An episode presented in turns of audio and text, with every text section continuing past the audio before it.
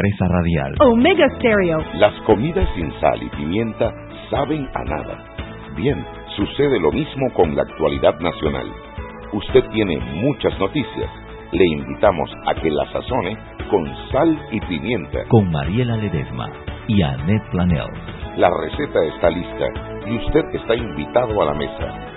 Sal y pimienta, presentado gracias a Banco Aliado.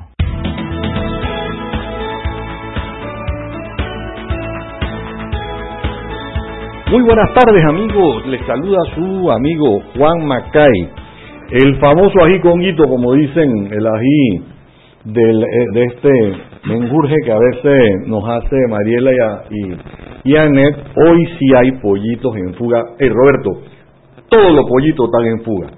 Sí, sí, sí, sí, sí, sí, mentira.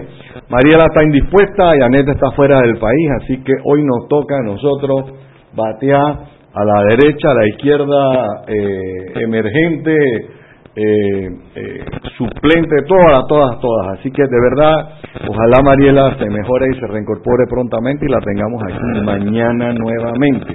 Anet va a estar afuera toda la semana, pero no se desconecta y está escribiendo permanentemente. pues lastimosamente está fuera del país, no nos va a poder acompañar, pero bueno, trataremos de, estar a la altura. Y hoy tenemos un buen programa, un buen programa para gente sepa que hay diferentes formas de hacer las cosas. Una, criticarlo todo, sentarse, y, no, perdón, chatear y, y nuclear y, y bastante, y la otra es tomar acción. Y ese tipo de tomar acción eh, lo vamos a estar conversando. Entonces, eh, sí, efectivamente, mira, de las cosas que se están cocinando hoy, eh, yo creo que eh, por un lado está la pelonera que ha recibido el gobierno con respecto a la publicación en Gaceta de una resolución que equiparaba los títulos universitarios a la experiencia profesional. Posteriormente el gobierno sacó un comunicado eh, que decía, bueno, sí, pero no, pero no también, ¿no? Entonces, eh, porque decía, excluía estrictamente un área, las 502 creo que era, pero abajo te decía que necesitabas los títulos y las idoneidades para eh, hacer las cosas que se necesitaban para cierta profesión. amigos del diario La Prensa. Así que vamos a hablar, vamos a ver eh, eh, con quién tenemos hoy en la prensa nosotros. Buenas, tardes. ¿Cómo está, don Juan? Hombre, oiga, les cuento que sus amigas Mariela y, y, y Sugi no están en Panamá, ¿ok? Una, perdón, Sugi no está en Panamá, la ah. Pepper está indispuesta, así que le sirve el ají Cuéntemelo. bueno, eh, eh, cuando se batea emergente, se batea en mil puntos, no se preocupe. Bueno, sí, lo que pasa es que eh, hay que a veces batear de emergente, de suplente y de todo, ¿no? Correcto, correcto. Bueno, pronta recuperación a, a Mariela y a, y a Anet, que tenga buen viaje. Tú sabes lo único malo de esto, ¿no? Que mañana cuando venga Mariela, si todos los días vienen Pepersá, ahora imagínense cómo va a venir mañana y se entera de todo lo que está pasando. Así que bueno, imagínatela. Cuénteme qué hay, qué hay en la prensa.com, en prensa.com. Oiga, mire que hasta la fecha hay 14 aspirantes a los cargos de magistrados de la Corte Suprema de Justicia. Eh, recuerden que que ya este informe lo han dado hasta de, lo que es hasta hoy lunes, eh, ahora es mediodía, falta todo el transcurso de la semana, ya que el pasado 2 de septiembre se abrió la convocatoria para este proceso de preselección de los candidatos a magistrados y suplentes. Cuéntame algo, ¿tú conoces alguno de los nombres de los que están ahí aparecidos? No, mire, hay unos que a veces me suenan, pero no así eh, tan como otros, porque están bastante en los medios, o están en entrevistas, o están tuiteando, ¿me entiendes? No, no, no, no, no me suena mucho, pero yo no sé si usted, pero déjeme leer la lista y usted me, me, me hace para ver si, o me dice para ver si recuerda alguno. Dele, dele, para ver. Ok, tenemos hasta ahora, hasta ahora reporte del mediodía, falta de la tarde, y lo, bueno, hasta que cierre el periodo el viernes, si mal no recuerdo, dice Víctor Manuel Caicedo Atencio, José Correa García, Leonor Zamudio Córdoba, Arnulfo René Ávila Magallanes, Otilda Vergara Cano de Valderrama, Melixa Pinzón Sanabria, Abril Arosemena Zárate, José Guillermo Brose, Gabriel Rosanía Villaverde, Martín Wilson Chen, Nelly Cedeño de Paredes, María de Lourdes Estrada, Cristina Siniglio de Vicenti y eh, tenemos a Iracema Tijerino Rodríguez. ¿Le suena alguno? No, a mí no. A mí tampoco, ¿verdad? No sé si a los invitados que tenemos aquí que no hemos dicho todavía, pero no, a ellos tampoco. Bueno, eso es lo que hasta ahora ha informado eh, en este proceso y bueno, esperar que resulta de aquí a la semana y eh, recuerden que también esta semana hay una reunión del, del Pacto por la Justicia, de repente puede salir alguna información de ahí, ahí a confirmar si realmente se va a tomar en cuenta de lo que salga de la comisión, ¿no? Bueno, yo creo que el presidente Cortizo ha dicho que sí, ¿no? Eh, y en todo lo que el presidente Cortizo, ha intervenido y se ha manifestado, todo lo ha cumplido. Así que no veo ninguna razón por la que no, no lo vaya a cumplir, ¿no? No sé si el resto o cómo irá, porque tienen que ir avalados por el gabinete, ¿no? Pero no, la verdad no sé, pero ojalá. Mira, yo lo que creo que la gente lo que está buscando es eh, magistrados serios magistrados que no vayan a estar en boca de nadie. Competentes, ¿no? Y que nadie pueda ponerles el dedo de que yo le pagué a él para que emitieran un fallo. Eso lo ha venido diciendo desde, yo creo que desde Adán Arnulfo Arjona, que hizo la denuncia, de ahí para adelante. Exactamente. Yo no sé si será verdad o no, pero de que los han, están en la boca de la gente, están en la boca de gente, y más recientemente, la semana pasada, volvió a, a relucir eso, ¿no? Así mismo. Pero bueno, ¿hasta cuándo tienen para presentar los, los las hojas no, recuerdo, lo tenía aquí apuntado, eh, apuntado el dato hasta el día viernes. El viernes eh, para ver. Henry, y cuéntame algo del tema de lo de la equiparación de los títulos universitarios a la experiencia. ¿Tienen algo nuevo ustedes en la prensa? Bueno, lo más reciente es que va a haber una resolución ampliada. Van a, lo que entiendo por ampliada que van a ampliar la información, van a hacerla más específica o aclaratoria. Hay que esperar que sale de ahí porque realmente ha causado un rechazo total esta, eh, como se planteó el día viernes. que le cayó en pelonera a todo el mundo. Esta tarde vi la de APEDE que también están pidiendo la que lo echen para atrás también. Psicólogos, enfermeros, todos. dice que esta resolución por ningún motivo o circunstancia afecta la ley de las leyes especiales, lo que tienen ya la, o la, cuando las instituciones requieren por eh, reglamento o por ley eh, personas con determinada idoneidad. Pero me imagino que esto van a tener que especificarlo, que eh, pienso que va a ir por ahí la, explicación, ¿no? Sí, yo oí al, al viceministro esta mañana en televisión y él explicaba, bueno, que había una persona que tenía 20 años, 30 años de estar trabajando y que lo querían era realmente darle un reconocimiento para que fuera supervisor. Eh, pero, pero lastimosamente la ley es la ley, como que dicen los abogados, dura lex, pero hay que cumplirla, ¿no? La ley es dura, pero hay que cumplirla. Yo no sé, yo, yo lo que lo que planteo, no sé si se estará haciendo, lo, lo han hecho los gobiernos, yo se reconoce la experiencia y yo como siempre se ha dicho, nunca es tarde para estudiar. Si aquí es persona, usted como Estado le da la oportunidad, mira, tú eres bueno en esto, trata de reforzarte académicamente en esto, le facilita los horarios, no sé, o ve los sábados para que por lo menos tenga un grado técnico, ¿me entiendes? Yo no sé, porque eso fue una forma de incentivar a estas personas que ya tienen 10, 15 años por X y motivo, no han logrado tener una licenciatura o un, una carrera técnica, un título, una maestría, por lo menos lograr ya sea poco a poco, de que tenga esa, esa experiencia, la convalide con la parte académica. Esa es mi sugerencia que yo diría. Bueno, ¿qué más tienes en la en empresa.com, Henry? Ok, bueno, eh, mire que ya el Meduca anuncia el calendario escolar para 2020 y le preciso, el primer trimestre comenzará el lunes 2 de marzo de 2020 y ese trimestre acaba el 29 de mayo. El receso escolar, o sea, la primera semana de vacaciones, sería del 1 de junio al viernes 5 de junio. En tanto, el segundo trimestre se iniciará el lunes 8 de junio y finalizará el viernes 4 de septiembre. El receso o semana de vacaciones de este periodo va del lunes 7 de septiembre al 11 de septiembre. El tiempo de balance y graduaciones está programado del 21 al 23 de diciembre y las clases formales deben terminar el día 18 de diciembre. Bueno, qué bueno que el Ministerio de Educación esté tan adelantado, ¿no? Porque todavía está apenas empezando. Me imagino que eso eh, aquí viene a partir de la fecha eh, con otra noticia que, que surgió, o no que surgió, que se dio, que fue lo del presupuesto, ¿no? Que es para 2020, que será de 23.316 millones de dólares. Antes de entrar en este punto, eh, ahora viene para este gobierno el reto de la queja de todos los años, que los colegios no están listos a tiempo. Yo eso es un pedazo que yo nunca he entendido, pero bueno. Oye, dice que el presupuesto nuevo es de 300 millones menos que el año pasado. O la mayoría, o que todas deben estar listas para este día de arranque de clases. Henry dice que el presupuesto nuevo es 300 y pico millones que el año pasado, que el del año pasado. 200 millones menos. 200. 200 millones menos. Wow. En el camino, en el camino correcto, pues vamos bien.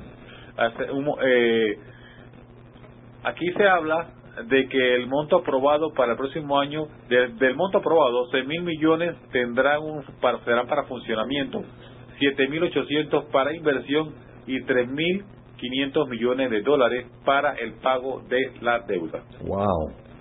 Bueno, y cuéntame algo, ¿qué tiene para mañana prensa? mañana vamos a profundizar con esto del tema de la equiparación, vamos a tener todas las versiones, vamos a hacer un análisis completo y en qué consiste esta resolución aclaratoria o ampliación que van a hacer eh, que va a hacer el ejecutivo eso es lo que tenemos en mañana también vamos a seguir analizando una noticia bastante triste que es el fútbol o sea que el fútbol aquí genera mucha pasión en Panamá luego de esa derrota los chicos de deporte hacen su análisis para todos empresa.com tú sabes que haciendo quiero hacer un comentario sobre eso porque yo tengo años no no meses ni días años de estar diciendo que Panamá siempre ha jugado mejor afuera que adentro.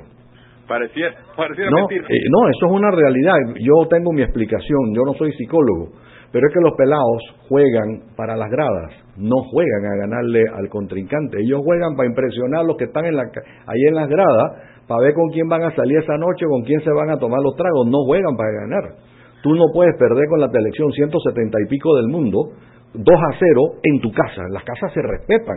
¿Cómo que tú vas a ganarle allá 4 a 1 y vas y pierdes 2 a 0? Y encima Gaby Torres va y regaña para no decir la palabra con P a todo el mundo, pues. O sea, no me critiquen porque es que yo, yo soy lo máximo. No, no, la gente está muy molesta y ha muchas, generado muchas reacciones. Y bueno, lo cierto es que el camino para Qatar 2022 se complica, se complica, se complica. Ahí estamos en el, en el podcast de la prensa, está en el banquillo con el compañero Alexander da Silva analizando también la situación real que tiene Panamá en estas eliminatorias. eso hay que verlo entonces, mañana lo veremos en prensa.com. Muchas gracias Henry, que tengas muy buena tarde. Igualmente. Vámonos al cambio y regresamos en unos instantes. Seguimos sazonando su tranque. Sal y pimienta. Con Mariela Ledesma y Annette Planels. Ya regresamos. Siempre existe la inquietud de cuál es el mejor lugar para cuidar su patrimonio. En Banco Aliado tenemos la respuesta presentamos el nuevo plazo fijo Legacy, porque creemos en el valor del ahorro, la conservación y rendimiento de su capital y el fortalecimiento de su patrimonio. Banco Aliado, vamos en una sola dirección, la correcta.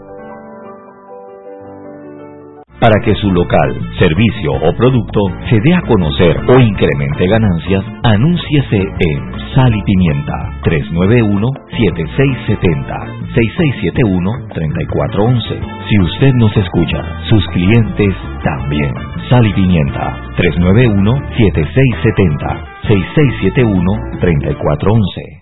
Joven, ayúdeme. Me dijeron que por aquí hay un lugar donde puede encontrar silla de rueda, andadera y eso. Casualmente vengo de ahí. La casa del médico es el lugar donde compro todo lo que necesito si de salud se trata. Y la gran mayoría de los médicos compramos ahí. Joven, ¿y cómo están los precios? Excelente, los precios justos y tienen también equipos para alquilar. La casa del médico, sillas de rueda de todo tipo y tamaño, andaderas, muletas, camas hospitalarias y todo lo que necesita el profesional de la salud para beneficio del paciente. Ubicados en Panamá, calle Justo Arsemena y en Chiriquí, Plaza Luar, local 1 a un costado del Hotel Ciudad de David, la casa del médico. Contáctanos al 207-6300 en Panamá o al 787-0028 en David y síguenos en nuestras redes sociales de Instagram y Facebook.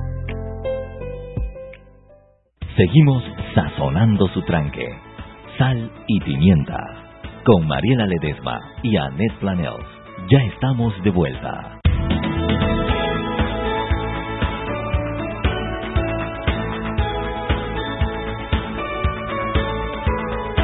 Sal y por la cadena nacional simultánea Omega Estéreo y comparte todo lo que quieras de tus 15 GB de data al contratar un plan postpago de 25 balboas con el smartphone gratis.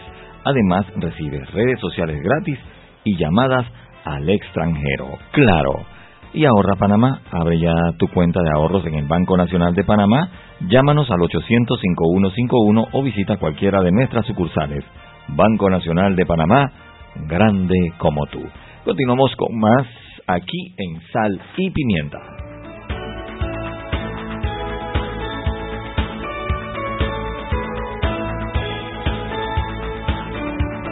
Eh, amigos, estamos de vuelta eh, en sal y pimienta. Hoy sin la sal y sin la pimienta, pero hoy tenemos para picar cualquier cantidad de cosas. Tenemos a dos amigos hoy aquí en la cabina.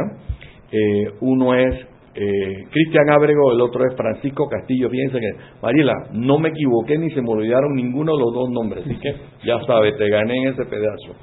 Eh, pero no mentira, estábamos conversando con ellos, son dos gente, dos muchachos jóvenes que están incursionando, o sea, están tomando el toro por los cachos, no están sentados como muchos jóvenes, no voy a decir la mayoría, como muchos jóvenes que sencillamente no les gusta algo y tuitean y no les gusta algo y van y ponen una foto en Instagram. No. Ellos están tomando el toro por los cachos. Y cuando estoy diciendo el toro por los cachos, no se limitan nada más que, a, hacer el bien, no solamente no se, a criticar al gobierno de turno, no se limitan solamente a, no, a, criticar y a no proponer. Tenemos un grupo que se llama Conciencia Ciudadana, eh, que los tienen que haber oído porque son bien activos, también los he visto activos en redes y en manifestaciones y ese tipo de cosas, pero eh, ellos quieren proponer y quieren ser un ejemplo para la juventud y para los que no son tan jóvenes nada. Fíjense muy bien que les dije para los que no quieren son, porque yo sí me incluyo entre la gente joven. Cristian Francisco, mucho gusto, bienvenidos a eh, Omega Estéreo. ¿Cómo están? Muchas gracias, buenas noches. Muy bien, gracias. Cuénteme, ¿qué es, qué es conciencia ciudadana? Porque yo lo expliqué a ti más o menos. Bien, Conciencia Ciudadana es un movimiento de personas de todas las edades, no solamente jóvenes, em, que tenemos dos funciones principales. La primera es tomar parte en actividades de participación ciudadana de diversos tipos llámese proponer iniciativas de ley en la Asamblea, participar en debates, llámese reformas constitucionales, en su, en su momento vamos a participar en las electorales y todo lo demás, ley de contrataciones públicas, eh, participar en protestas, básicamente todo lo que afecte a Panamá de algún modo, eh, todo lo que afecta al Estado. Y por el otro lado, organizar actividades de voluntariado de distintos tipos, llámese reforestaciones, limpiezas, talleres, donaciones de libros, eh, todo lo que nos ayude a contribuir a la comunidad. Nos apasiona más las comunidades de bajos recursos donde no siempre llega el apoyo que se necesita. Entonces vamos, nos metemos y ayudamos en lo que se, en lo que se requiera. Y ambas con un solo propósito que es construir una mejor sociedad. En la parte de la participación ciudadana eh, hemos propuesto seis, o siete iniciativas de ley ya en la, en la oficina de la Asamblea. En la Asamblea, Correcto. en la iniciativa ciudadana. Sí, porque hay muchas personas, especialmente los jóvenes, no saben que en la Asamblea existe algo que se llama la Oficina de la Promoción de la Participación Ciudadana, donde cualquier persona, cualquier panameño puede proponer una iniciativa de ley. A mí me pareció muy interesante porque una vez que fuimos, la persona de la oficina nos decía, yo, yo estaba preguntando sobre cuáles son los requisitos, ¿no? Y me decía, mira, usted puede llegar aquí con una iniciativa de ley redactada a mano si quiere, con una hoja de papel, lo más sencillo posible, porque me decía que aquí puede venir una persona de algún lugar muy alejado, de bajos recursos y todo lo demás, que llegue ahí y quiera hacer una propuesta, la puede llevar a mano o a computadora. Pero ¿Tienen que ir en un formato especial no, en esa oficina? No, no, a ver, en la iniciativa de ley tiene que hecho un poquito para atrás. Cuando empezó el movimiento, nosotros lo que hicimos fue contactar a un asesor de la Asamblea para que nos capacitara. El asesor de la Asamblea nos capacitó en cuanto a la forma de cómo se elabora una iniciativa de ley. Eh, y nosotros tomamos eso, nos reunimos, empezamos a ver las propuestas y las fuimos perfeccionando entre miembros del movimiento, que hay personas de todas las ramas, ¿no? Abogados, médicos, ingenieros, de todo un poco. Eh, y eso nos permitió llevar iniciativas de ley mucho mejor formadas, estructuradas, bien diseñadas. Pero a lo que iba es que la oficina le permite, le permite a cualquier persona llevar su iniciativa de ley sin muchas formalidades, porque la idea es que las personas no se sientan limitadas al momento de querer participar. Entonces, bueno, Francisco aquí que participa con, en el movimiento también puede dar más detalle de cómo es este proceso de elaborar iniciativas de ley, que la verdad es que es bien interesante. Sí, gracias. Bueno, eh, básicamente, o sea, nosotros lo que hacemos es detectar ciertas problemáticas, ciertos asuntos de interés, o sea, de ciertas coyunturas, por ejemplo, de las leyes que, que más han trascendido, que más impacto han causado, está esta de que eh, los políticos no pueden ocupar cargos en federaciones deportivas y demás, que hubo bastante ruido sobre ese tema hace, hace unas semanas atrás, ¿no? Entonces, básicamente es, tomar esto, estas problemáticas, estas situaciones que se dan, ver de qué manera nosotros como ciudadanos responsables podemos aportar, eh, diseñar la ley, de modificar algún artículo de una ley ya existente, estructurarlo bajo un formato que es bastante sencillo, o sea, se pone el título, se pone una motivación de, de qué es lo que se busca hacer con ese cambio y se desarrolla ya sea la ley nueva o, se modifique el artículo eh, en cuestión básicamente nos reunimos eh, semanalmente del grupo este interdisciplinario, analizamos estas problemáticas, el que tiene una iniciativa la propone, se le va dando forma hasta que finalmente se obtiene un documento que es el que se va y se presenta ante la oficina esta de participación ciudadana. Cuéntenme algo, el grupo de ustedes cuántas personas son? Alrededor de 300 a nivel nacional entre la parte de participación ciudadana y la parte de voluntariado, porque hay personas que de repente me dicen, no, a mí eso de elaborar iniciativas de ley como que no me llama la atención, pero sí me llama la atención ir un fin de semana a limpiar una playa o algo por el estilo. Entonces, esa persona solamente está en voluntariado. Hay muchas otras que dicen, sabes que a mí me interesan las dos. Se, se, busca también, o sea, dar el espacio, o sea, porque hay mucha gente interesada en contribuir al país y eso nos hemos dado cuenta en este camino pero hay que brindarle a esas personas, eh, sobre todo jóvenes que quizás no se atreven tanto como los de ya mayor edad, eh, darles ese espacio para que puedan participar. Entonces, básicamente tratamos de nosotros propiciar esos espacios para que el ciudadano se involucre en todas estas acciones que al final eh, lo que buscan, como bien dijo Cristian, es, un mejor país. Cuénteme algo. Ustedes, para estructurar una organización de 300 personas, no es su playa hace botella o sea, no es como la señora esta que invitó a una fiesta y le iba a llegar a Panamá y, Costa Rica juntos. O sea, para organizar un movimiento como el de ustedes, tienen que llevar ciertos patrones. Tú tienes experiencia política, eh, Cristian, entonces, o sea, ¿cómo se forma? Porque es que en Panamá mucha gente critica que es que nadie quiere ser cola de, de león, sino todo el mundo quiere ser la cabeza del ratón y por eso empecé preguntándole que cuántas personas formaban parte del movimiento, porque no es un ratón, evidentemente, eh, pero eh, y están trabajando en la pirámide, no a la una pirámide invertida, sino en la pirámide, de la base hacia arriba. ¿Cómo se organizan ustedes? Eh, ¿Qué comisiones tienen? O sea, ¿qué hace y cómo funciona conciencia ciudadana, estructuralmente hablando? Bien, al inicio fue un poco difícil porque cuando empezamos a reclutar a las personas, sí llevamos un, mapeo, una base de datos de tipo edad, cuál es, qué estudiaste, qué es lo que te interesa, dónde resides. La parte de la residencia es importante para formar subgrupos dependiendo de la ubicación para mejorar la logística. Eh, Luego, ahora lo que al inicio fue un poco complicado porque lo que hicimos fue formar algunos grupos de WhatsApp. Todos sabemos que el WhatsApp hoy día es la principal herramienta de comunicación. Eh, y lo que hicimos fue que dividimos los grupos de WhatsApp dependiendo del tema y establecimos reglas claras. en experiencias anteriores, más relacionadas a la política, nos dimos cuenta que si uno no establece reglas claras, hay desorden y no se consiguen los objetivos. Simplemente todo se desordena, se tiran opiniones dispersas, desordenadas y al final no queda en nada. Entonces lo que hicimos fue establecer reglas claras de cuáles son las, como quien dice, las reglas del juego y eh, eso nos ha ayudado también a que las discusiones sean bien enfocadas, a decir, ok, si vas a, si vas a aportar algo que llegue, que construya sobre el objetivo del movimiento, eso por un lado. Y por el otro, las reuniones nos han ayudado bastante. Las reuniones nos han ayudado bastante a establecer esta disciplina operacional que nos ayuda a ir avanzando con las cosas, porque no todo se puede manejar a través de redes sociales o de WhatsApp. Las reuniones son fundamentales para que las cosas avancen.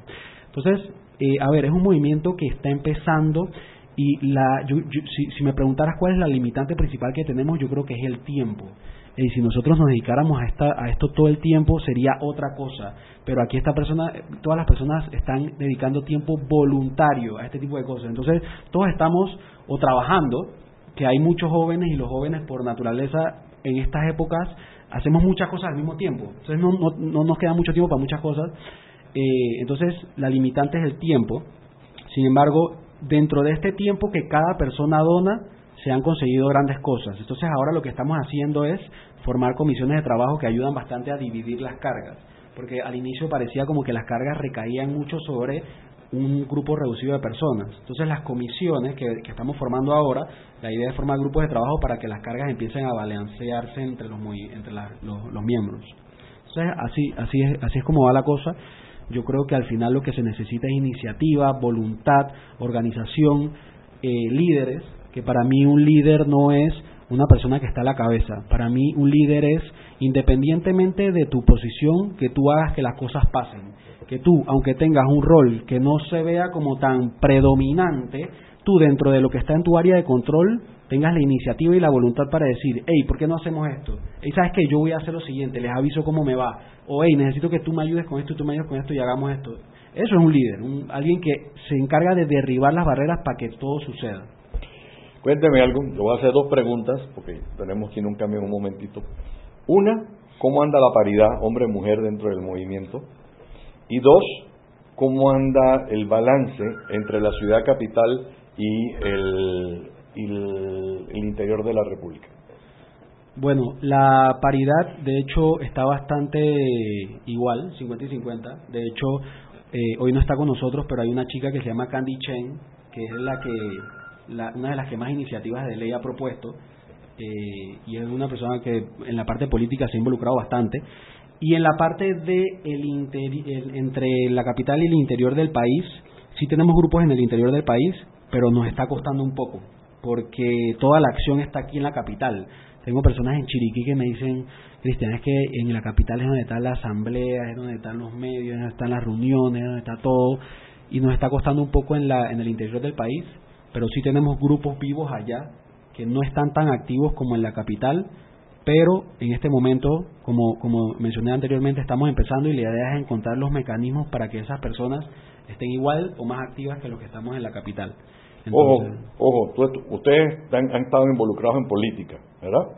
Entonces, eh, en esta eh, elección que acaba de pasar en mayo, todos estamos claritos que la ciudad capital no puso al presidente lo puso el interior de la República. Por eso es que tiene que ser bien importante el que haya el balance y la proyección a nivel nacional. Eh, porque antes todo el mundo decía, es que aquí en la capital, como decías tú, ¿no? Es que aquí está la asamblea, todo lo enterramos está aquí. Pero aquí no pusimos los presidentes, lo, lo pusieron en el interior, en esta vuelta. Así que eso es algo que hay que tomar y que la gente pierde el enfoque real de donde está el balance real de la política. hago el comentario nada más antes de irnos al cambio, porque yo creo que eso es bien importante. Al regresar seguimos conversando con Francisco y con Cristian sobre conciencia ciudadana. Seguimos sazonando su tranque. Sal y pimienta. Con Mariela Ledesma y Annette Planels. Ya regresamos. Siempre existe la inquietud de cuál es el mejor lugar para cuidar su patrimonio. En Banco Aliado tenemos la respuesta presentamos el nuevo plazo fijo Legacy, porque creemos en el valor del ahorro, la conservación y rendimiento de su capital y el fortalecimiento de su patrimonio. Banco Aliado, vamos en una sola dirección, la correcta. Para que su local, servicio o producto se dé a conocer o incremente ganancias, anúnciese en Sal y Pimienta 391-7670 6671-3411. Si usted nos escucha, sus clientes también. Sal y Pimienta 391-7670-6671-3411. Y recuerden que en la casa del médico usted puede encontrar el glucómetro VivaCheck con un amplio rango de hematocrito de 0 a 70% capaz de evaluar recién nacidos, mujeres embarazadas, pacientes con anemia y otros. 900 memorias con fecha y hora, 5 segundos de tiempo de respuesta, puerto USB para transferencia de datos, incluye 10 tiras de prueba, glucómetro VivaCheck, de venta en la casa del médico Justo Arosemena y en David Chiriquí. Este comercial fue grabado con notas de voz enviadas desde 18 países sin pagar más. Bonjour, please pay attention. Órale, pues porque ahora la gente de Claro la está votando. Uy, parce, porque puedes hablar y navegar en toda América, ¿cachai? Sí, sin pagar más, loco. Porque tus viajes importan, eliminamos el costo de roaming de Canadá a Argentina en todos los planes postpago desde 20 balboas. ¡Claro! La red más rápida de Panamá. Promoción válida del 7 de agosto al 31 de octubre de 2019 al contratar plan postpago masivo desde 20 balboas o para empresas desde 30 balboas. El servicio Sin Fronteras América podrá ser usado gratis como si estuvieras en Panamá. Todo consumo no especificado dentro de la oferta de Sin Fronteras se le aplicará tarifa roaming vigente. El cliente debe solicitar la activación del servicio roaming. Precio no incluye ITBMS. Para mayor información ingresar a www.claro.com.pa. Panamá es un país de sueños, de logros y esperanzas, luchando cada día por buscar algo mejor.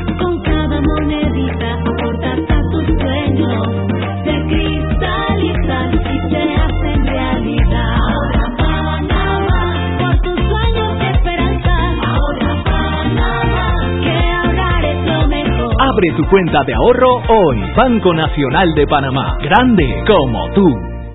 Seguimos sazonando su tranque. Sal y pimienta. Con Mariela Ledesma y Annette Planels. Ya estamos de vuelta.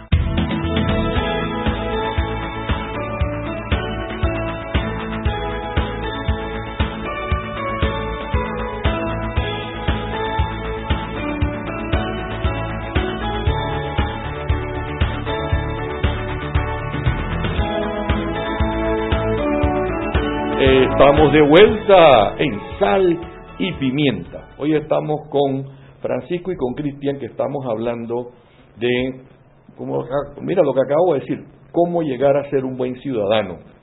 Porque el ciudadano tiene que ser un ciudadano completo, tiene que ser un ciudadano que saque tiempo de donde no tiene para brindarle a la comunidad un servicio.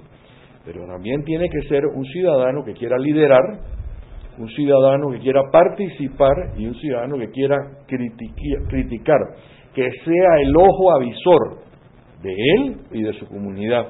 Por eso yo siempre le decía a mis hermanos activos 2030, yo les decía, señores, hay que liderar, hay que participar en, en política, así sea de presidente del PH de ustedes, del- de la propiedad horizontal del edificio de donde ustedes viven, o de la comunidad donde ustedes van, o del club social donde ustedes participan. Pero hay que activarse, porque si uno no se activa, alguien se va a activar. Y después es muy fácil criticar, ¿no? Así que eh, conversábamos hace un ratito y estábamos hablando, tú me ibas a explicar un poquito más sobre cómo se están proyectando, Francisco, hacia el interior de la República. Sí. Eh, bueno, básicamente, o sea, como mencionabas hace un rato, hay una realidad, o sea, las elecciones se ganaron en, eh, en el interior. Entonces, sí hay una población importante que poder atacar y poder integrar iniciativas de este tipo, ¿no? Nosotros, ¿qué estamos haciendo? Como decía Cristian, nosotros estamos comenzando ahorita, entonces hemos visto un poco cómo se ha desarrollado el movimiento y en base a eso hemos tomado ciertas medidas para tratar de corregir e impulsar para lograr los objetivos ¿no? que nos hemos propuesto, ¿no? En este sentido, hacia el interior y, en comunidades afuera, hacia afuera de la ciudad, lo que estamos haciendo es eh, básicamente integrar líderes, eh, líderes comunitarios que nos permitan un mayor alcance, que desarrollen estas actividades, que puedan involucrar a su vez a sus comunidades, a fin de expandir el movimiento a nivel nacional y que obviamente tenga mayor impacto en los objetivos que nos hemos trazado. ¿Cómo se crean o cómo nacen esos líderes? ¿Son espontáneos y son los líderes originales o son líderes que ustedes ayudan a formar? Creo que eh, ambas, es un poco de ambas, porque la, los líderes que no están en la ciudad ven lo que estamos haciendo en la ciudad, que obviamente creo que por temas logísticos, qué sé yo, hay más acción acá, pero ellos ven lo que está ocurriendo y dicen yo también quiero tener eso acá. Por ejemplo, Panamá Oeste. Panamá Oeste de la chorrera a la ciudad capital pueden ser 40 minutos, un tiempo prolongado. Entonces me- la persona de Panamá Oeste dice yo quiero hacer eso aquí- acá también. Yo quiero también reunirme, ver cómo apoyamos a la participación ciudadana, cómo hacemos actividades de voluntariado. Entonces ellos al ver eso se empoderan, tienen la iniciativa y se ofrecen. Entonces nosotros también eh, buscamos que las personas participen, eh, los motivamos para que ellos mismos se ofrezcan y poco a poco las personas naturalmente, espontáneamente van diciendo, y sabes qué, yo me ofrezco acá, yo me ofrezco acá, yo me ofrezco acá. Y en poco tiempo ya hemos form- formado como un, como un roster o como una formación, una alineación de personas ubicadas en diversos lugares. Entonces, por ejemplo, eh, la parte, por eso yo digo que son dos patas, participación ciudadana y voluntariado no son distintas, realmente se complementan, porque tenemos líderes que les interesa el voluntariado, pero eso, ese voluntariado, por ejemplo, al ir a una junta comunal y hablar con un representante de corregimiento que uno pensaría que es algo político, realmente te ayuda a conseguir apoyo para hacer actividades de voluntariado. Entonces esa persona va, le pide una reunión al representante y le dice al representante del corregimiento X, oye, ¿cómo te podemos ayudar como movimiento? Tenemos voluntarios, queremos ayudar a la gente, queremos hacer cosas positivas por la comunidad, ¿cómo te ayudamos? Eh, bueno, vamos a hacer una limpieza. De repente el representante ya nos ha pasado que nos apoya con bolsas, con guantes, un almuerzo, una comida, y así la gente se va entusiasmando. Entonces, Yo diría que es curioso también el tema del efecto multiplicador, ¿no? Eh, hace un rato en la pausa conversábamos del tema de que, de que muchos jóvenes no se motivan. Decía que de repente puede ser el tema de la resignación que, que uno desde afuera de repente no siente que lo que pueda aportar pueda cambiar en algo la realidad. Sin embargo, ya cuando otro toma la batuta, llamamos que esa batuta la ha tomado el movimiento de conciencia ciudadana y se ven ciertos resultados, entonces la gente se motiva y es allí donde surgen esos líderes natos o sea, que tienen esas capacidades, pero sencillamente no las han puesto en práctica porque creen que, que no van a hacer ninguna diferencia, se motivan, se apalancan en la estructura del movimiento y entonces se puede trabajar juntos e ir desarrollando las, las comunidades respectivas. Y no nos vamos a engañar, a ver, sí existe cierta apatía de la población a salir de su casa y salir de las redes sociales, eso es una realidad, pero yo creo que es una realidad que se puede cambiar y que estas iniciativas, que realmente son plataformas, pueden ayudar a que el ciudadano salga de ese letargo o de, ese, de esa zona de confort y diga, hey, la gente se está uniendo, la gente está saliendo, está participando y que eso poco a poco sea como una bola de nieve que vaya aumentando. A mí lo que me encanta del movimiento es que tenemos personas muy, eh, muy activas, sacrificadas, porque, wow, el tiempo que se dedica a este tipo de cosas, cuando terminas un día de trabajo cansado, cuando estás estudiando y trabajando, pero tomas al final de tu día en la noche para reunirte, o un fin de semana que no estás con tu familia, sino que estás limpiando una comunidad o recolectando libros, yo digo, ese es el tipo de gente que necesitamos que, que empiecen a surgir en este país y que se empiecen a multiplicar y que nosotros no nos vamos a cansar. O sea, este no no es un movimiento esporádico que tú dices, bueno, tres meses, cuatro meses se activaron y ya se acabó. Cada vez se unen más personas, cada vez se hace más grande el movimiento. Los líderes que están aquí no nos vamos a cansar y cada vez las cosas van a ir mejorando. Y que a través, y a lo que iba es con plataformas como estas, que no nos vamos a cansar y vamos a seguir activos, simplemente la idea es tratar de que se vaya multiplicando y que poco a poco se, se esparza en la población y que con el tiempo, que no va a pasar de la noche a la mañana, pero que con el tiempo poco a poco los panameños seamos una, una sociedad más consciente. No es algo imposible, yo creo que hay sociedades que en términos de sociedades que en términos de institucionalidad han llegado a un nivel más desarrollado. Se ve principalmente en lugares como en, en Europa, se ve más que nada porque ya están en otro grado de, de madurez política, le llamo yo, pero por ejemplo un- en, en- en Latinoamérica, creo que por ejemplo un Uruguay, un Chile son países que están un poco más involucrados y que en cierto modo han logrado que las instituciones eh, cumplan su rol en cierta forma, ¿no? Que yo creo que nos falta mucho de eso en Panamá. No, y yo creo que los últimos dos gobiernos, los últimos dos lustros, la desinstitucionalización que se dio en el país fue muy grave. Quizás no en los últimos cinco, sino los anteriores a eso, y en los últimos cinco no se hizo mucho para recuperarlo. ¿no? Eh, hacer una pregunta. Eh, ¿Hay algún tipo de orientación o motivación política dentro de ese movimiento de conciencia ciudadana? No la hay, no la hay. Eh, sin embargo, yo lo que lo que he dicho en algún momento es que si en algún momento alguien lo quiere tener, sería espectacular, porque en este movimiento al final el propósito es construir una mejor sociedad y hay tanta gente que de verdad está por apoyar, por ayudar, por hacer la diferencia que tú dices, wow, ojalá toda esta gente en algún momento se tira a un puesto de elección popular, ojalá, sería otra cosa. Eh, claro, porque ya tienen la capacitación para hacerlo, ¿no? Yo sigo sin entender, y quienes me conocen lo saben, que nos las pasamos criticando, hoy antes criticábamos a todo el gobierno, ahora no están criticando al Ejecutivo, no estaban criticándolo hasta el viernes con los, puestos, pero sacaban al Ejecutivo y criticaban principalmente a la Asamblea y al órgano judicial. Eh, pero yo le hago la pregunta a la gente, ¿quién eligió a los diputados? Exactamente. Los elegimos, pero volvemos a lo mismo, que era lo que conversábamos hace un rato. Estamos educando a la gente para que nos digan, nos repitan memorizado que eh, Rodrigo Bastidas descubrió Panamá en 1501 y que acabamos de celebrar los 500 años de la ciudad, la fundación de la ciudad. Y, pero no los preparamos para que sean buenos ciudadanos. Uno, no los preparamos para que entiendan el gobierno, cómo funciona la estructura de gobierno. Para ellos el gobierno puede ser, y esa es su cabeza, una agencia del Estado. O sea, si mi partido llegó al, al poder, yo voy a tener trabajo por cinco años, aunque me coma el cable por los próximos cinco. Entonces voy a robar bastante para que me alcance por los cinco años que voy a estar afuera, mínimo, ¿no? Eh, no los estamos educando, por eso que yo creo que parte del trabajo que ustedes están haciendo es básico en la parte de la capacitación para que la gente sea mejor ciudadana. Si ustedes le enseñan a las personas cómo redactar una ley, como estábamos explicándolo Francisco hace un ratito, la gente tiene que entender cómo funciona la asamblea porque tiene que saber que va a, primera, a primer debate, tiene que saber qué pasa en primer debate, y ahí es donde ustedes entran entonces.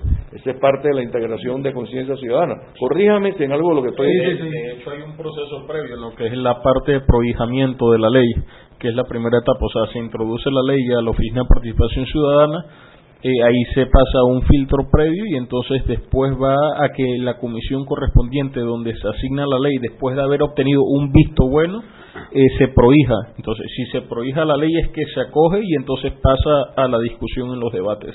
Y yo creo que lo interesante de todo esto es que estamos utilizando los vehículos que hoy día están utilizando los jóvenes para hacer temas de participación ciudadana. Es decir, eh, en redes sociales somos muy activos, estamos siempre compartiendo las iniciativas de ley que proponemos, estamos comunicándolo y em, para un joven que nunca se ha involucrado en temas que afectan al Estado, debe ser algo disruptivo ver que de repente, vamos a llamarle que somos unos pelados, haciendo cosas que tradicionalmente se pensaba que era para personas mayores.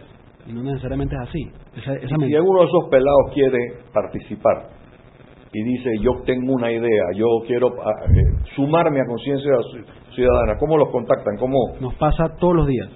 Todos los días recibimos mensajes a través de las redes sociales de personas que se quieren unir. Estamos en Facebook, en Twitter, en Instagram.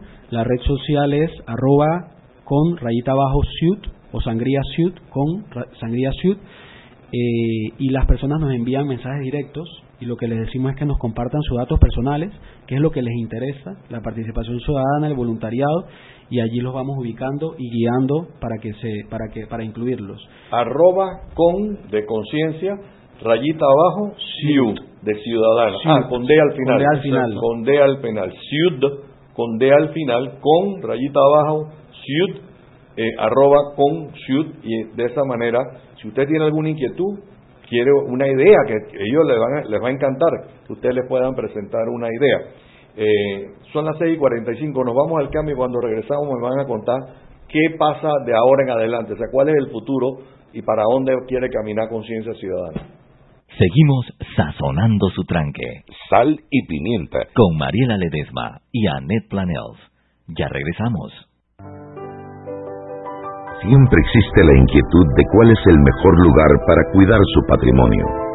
En Banco Aliado tenemos la respuesta presentamos el nuevo plazo fijo Legacy, porque creemos en el valor del ahorro, la conservación y rendimiento de su capital y el fortalecimiento de su patrimonio.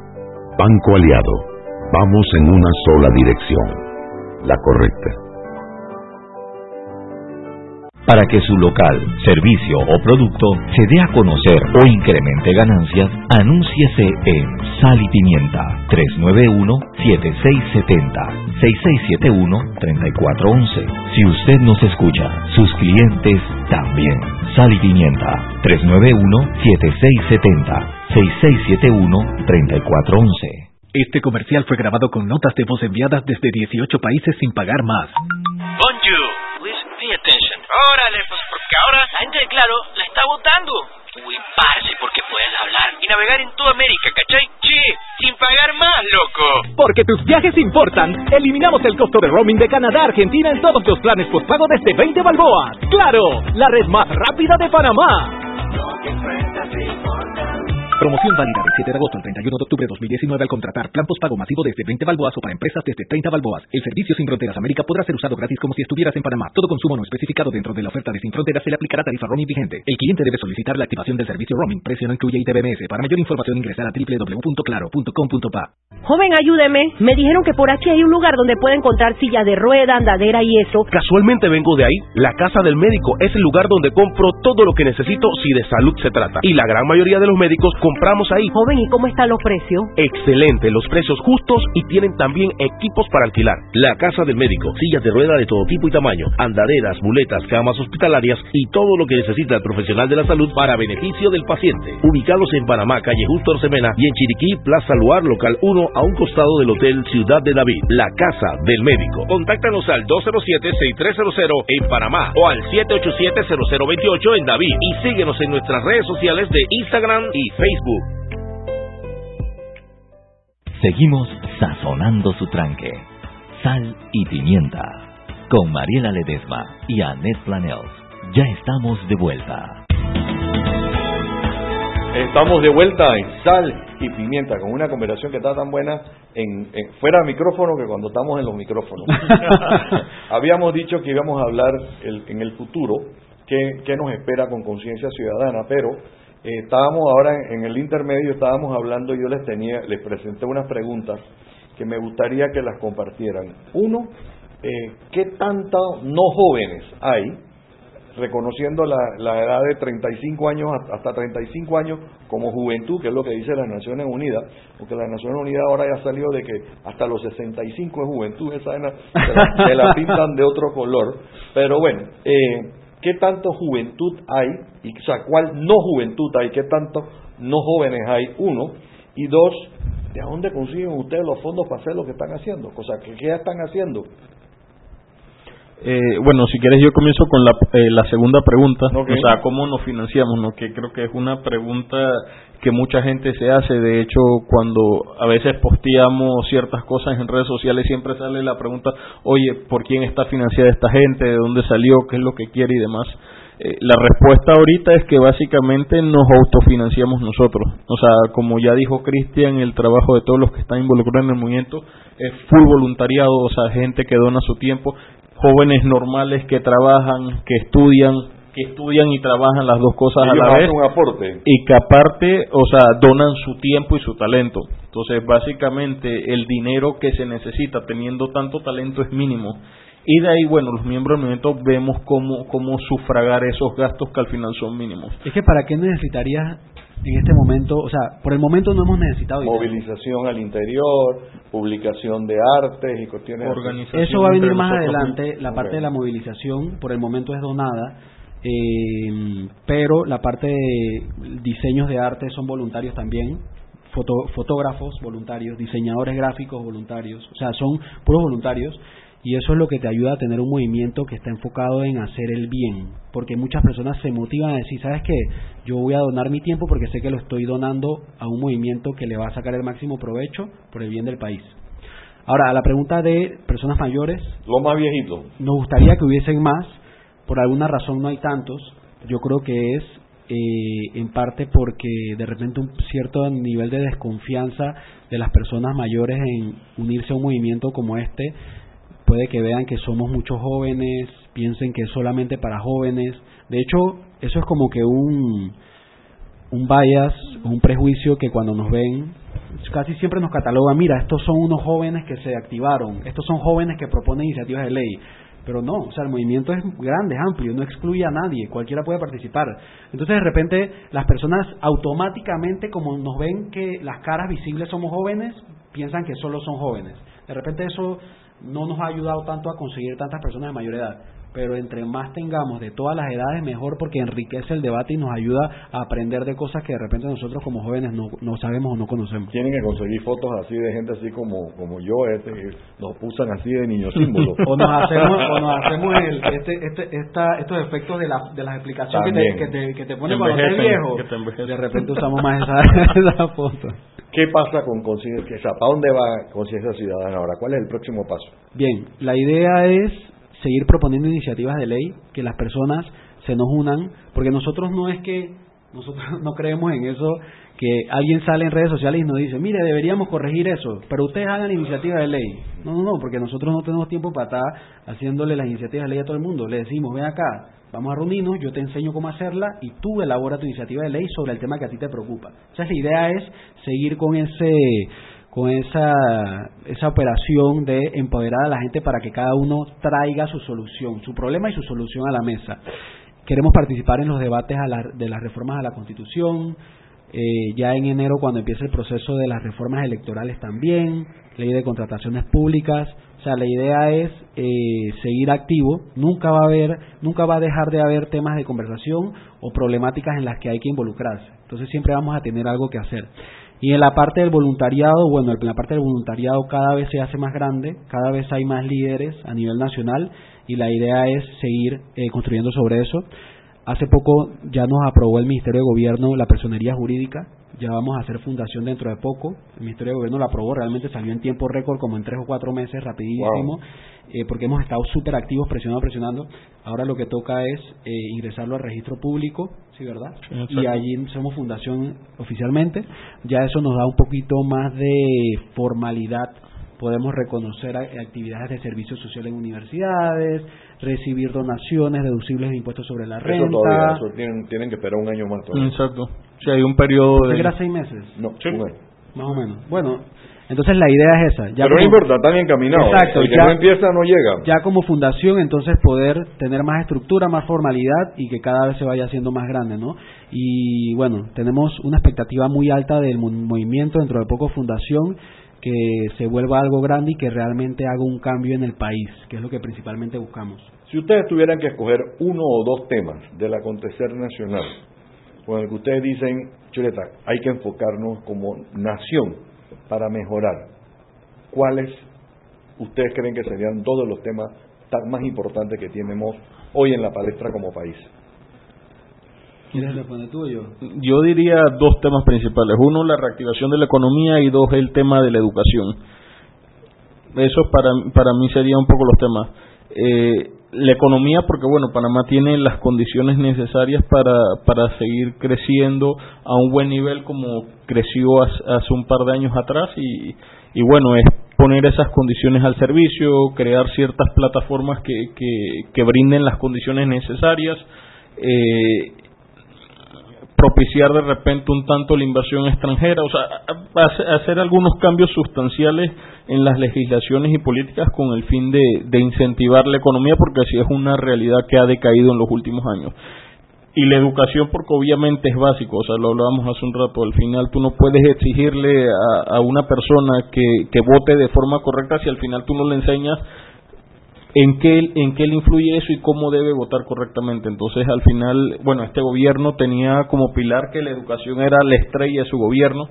Ha habido ciertas controversias en los últimos días por ese tema, por el recorte de las universidades, que bueno, que después se echaron para atrás y todo lo demás, pero definitivamente la educación debe ser un tema primordial, o sea, es al final lo que va a determinar el, el futuro y es lo que determina el futuro de todas las naciones al final. Si me lo preguntaras a mí, yo te diría que las dos serían la justicia y la constitución. La justicia porque si, si sin justicia no hay democracia y sin democracia eh, no somos, no tenemos nada realmente. Entonces, justicia para que haya certeza de castigo, porque si no nos aseguramos de que las personas que están en los puestos de poder hacen las cosas bien, todo eso va a cascadear en impactos negativos. Llámese, no va a haber recursos para educación, salud, seguridad y todo lo demás. Entonces, sin justicia, estamos complicados. Y la Constitución, porque la Constitución es lo que define las reglas del juego. Eh, las reformas a la Constitución, la expectativa es que dentro del debate se incluyan cambios importantes. Por ejemplo, el tema de la, forma de elegir a los diputados. La concertación, dentro de sus propuestas, mantuvo las elecciones, las elecciones de diputados por circuito, que es una de las cosas que más daño le hace a la institucionalidad del país, porque mantiene el círculo del clientelismo. Eh, entonces, la Constitución, que hayan, que hayan cambios importantes, eh, queremos que pase, ojalá pase, sabemos que depende de la Asamblea, entonces, bueno, vamos a ver qué sale de allí, que, que haya una Constitución robusta y la justicia, que para, desde mi punto de vista, vivimos una crisis judicial que parece que el panameño no se ha dado cuenta de la gravedad que es vivir en un país donde la justicia no es independiente y donde no hay certeza de castigo. Pareciera que estamos esperando a que se dé lo peor como para decir salgamos a la calle. O sea, es, de verdad que triste y siento que tenemos que empoderarnos y poner en la boca de la gente, hacer que la gente se dé cuenta de lo grave que es vivir en un país donde la justicia no sea independiente y no cumpla su rol. Así lo veo yo. Yo, bueno, eh, una buena combinación, ¿no? Yo siempre he creído en la educación, pero yo creo que paralelamente hay que hacer ciertas cosas y evidentemente, yo creo que ya es evidente, hay que hacer un cambio constitucional para eh, la calidad de los diputados y cómo se eligen. Porque no es solamente, eh, o sea, yo no creo que un diputado, una persona que me representa a mí, no a mi circuito, a mí, porque todos los 71 diputados nos representan a los panameños, todavía está hablando de hubieron. y los he escuchado, ¿no? Y peor todavía que haya diputados que te digan Panamá Oeste, no, es Panamá Oeste, porque le tenemos que cambiar el nombre. ¿Me explico? Y que tú le preguntes a un diputado sobre lo que le pasó a, a, Ábrego, o sea, no tenía la más remo con todos los años que tiene de estar en la asamblea, no tenía la más remota idea de cómo manejar un debate, mucho menos en un debate grande.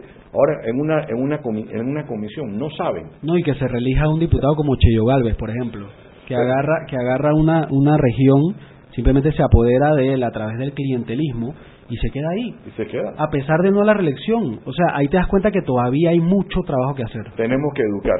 Jóvenes, tenemos dos minutos, ya un minuto para irnos. Mensaje final a quienes nos están escuchando, jóvenes, viejos y todo lo demás en la mitad. Bueno, lo que le diría a la gente es, eh, participen, el movimiento está abierto para todos, contáctenos a través de las redes sociales. Eh, agradecemos mucho por el espacio. Los medios de comunicación son fundamentales para hacerle llegar el mensaje a las personas y creemos que un medio como este es un medio importantísimo para cumplir con ese objetivo. Contacte, contáctenos, hay muchos, muchas personas dentro del movimiento que estamos dispuestos a ayudar, a guiarlos a través del camino para que participen y puedan aportar su granita, granito de arena en construir un mejor país. Como mensaje final, bueno, yo nada más les diría, o sea, que al final no basta quedarse en las críticas, sino que hay que criticar desde la acción. Entonces nosotros estamos haciendo una propuesta novedosa e interesante y, como dijo Cristian, los invitamos a unirse.